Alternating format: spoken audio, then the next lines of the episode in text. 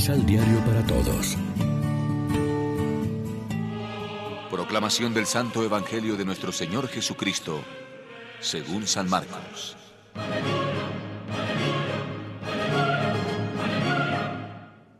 Saliendo de la región de Tiro, Jesús pasó por Sidón y dando la vuelta al lago de Galilea, llegó al territorio de Decápolis. Allí le presentaron un sordo que hablaba con dificultad y le pidieron que le impusiera la mano.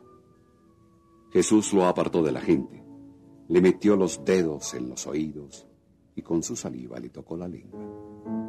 Después, mirando al cielo, suspiró y dijo, Efeta, ¿qué quiere decir? Ábrete. Enseguida se le destaparon los oídos. Desapareció el defecto de la lengua y el hombre comenzó a hablar correctamente. Jesús les mandó que no lo dijeran a nadie, pero mientras más insistía, más lo publicaba. El entusiasmo de la gente era increíble y decían, todo lo ha hecho bien. Los sordos oyen y los mudos hablan. Sí, hablan. Lección Divina. Amigos, ¿qué tal? En este domingo 5 de septiembre celebramos el vigésimo tercer domingo del tiempo ordinario y lo hacemos de la mano del pan de la palabra. La liturgia de este domingo nos pone ante Jesús que cura un sordo mudo en la Decápolis y recibe del pueblo este elogio. Lo ha hecho bien todo. Hace oír a los sordos y hablar a los mudos.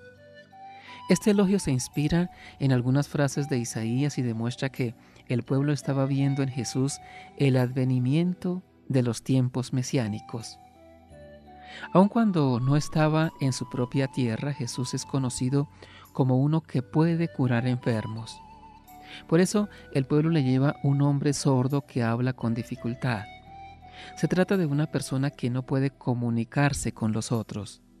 Es la imagen de muchas personas que hoy viven masificadas en grandes ciudades, en completa soledad, sin la posibilidad de comunicación. Jesús desea que el pueblo abra los oídos y suelte la lengua.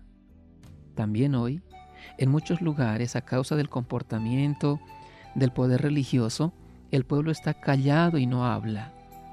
Es muy importante que el pueblo pueda recuperar la palabra dentro de la iglesia para poder expresar su experiencia de Dios y así enriquecerse todos, incluso el clero.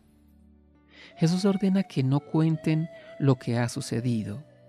Algunas veces exagera la importancia que el Evangelio de Marcos atribuye a la prohibición de divulgar la curación, como si Jesús tuviese un secreto que debía mantener. De hecho, algunas veces Jesús ordena no divulgar la curación. Él pide silencio, pero obtiene el resultado contrario. Cuando más prohíbe, tanto más la buena nueva se difunde. Todo el pueblo quedó admirado y dijo, todo lo hizo bien. Esta afirmación hace recordar la creación. Dios vio que todo lo que había hecho era muy bueno. El milagro de hoy nos recuerda el bautismo, porque uno de los signos complementarios con que se expresa el efecto espiritual de este sacramento es precisamente el rito del efetá, en el que el ministro, tocando con el dedo los oídos y la boca del bautizado, señala este signo. Un cristiano que ha de tener abiertos los oídos para escuchar y los labios para hablar, para escuchar tanto a Dios como a los demás sin hacerse el sordo ni a la palabra salvadora, ni a la comunicación con el prójimo. Reflexionemos. Jesús fue muy abierto hacia las personas de otra raza, de otra religión y de otras costumbres. Tenemos esta misma actitud de apertura y comprensión que identificó al Maestro Divino. Oremos juntos. Señor Jesús, envía tu Espíritu para que nos ayudes a leer la Escritura con la misma mirada con la que le la leíste para los discípulos en el camino de Emaús. Amén. María, Reina de los Apóstoles, ruega por nosotros. Complementa los ocho pasos de la Alexio Divina adquiriendo el emisal Pan de la Palabra en Librería San Pablo o distribuidores.